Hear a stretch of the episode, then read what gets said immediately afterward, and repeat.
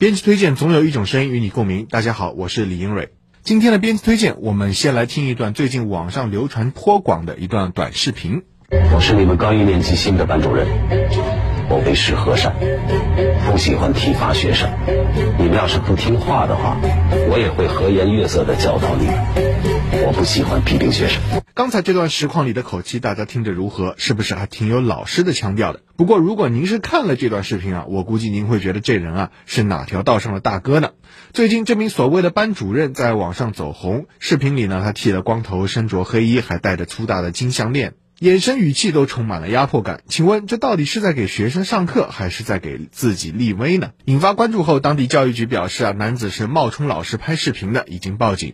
随后呢，该男子表示作品纯属虚构，初衷是为了宣传正能量，希望以自己的演绎拒绝校园欺凌，现已将相关视频全部下架。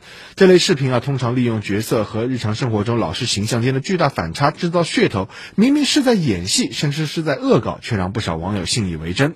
这种为获获取流量不惜以假乱真、混淆视听的做法，不仅对校园风气、教师形象是一种严重的损害，也势必干扰信息传播的正常秩序，把网络空间搅得乌烟瘴气。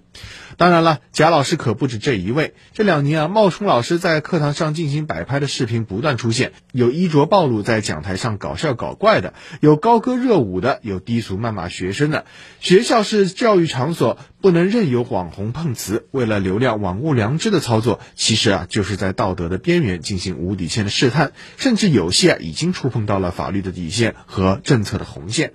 尤其要问一句，有些贾老师的视频之所以能够让人信服，是因为拍摄场景就在普通的教室里，那么他们是如何进入学校的？又是谁批准、同意、允许拍摄的呢？这些问题啊，我想才是需要调查的关键。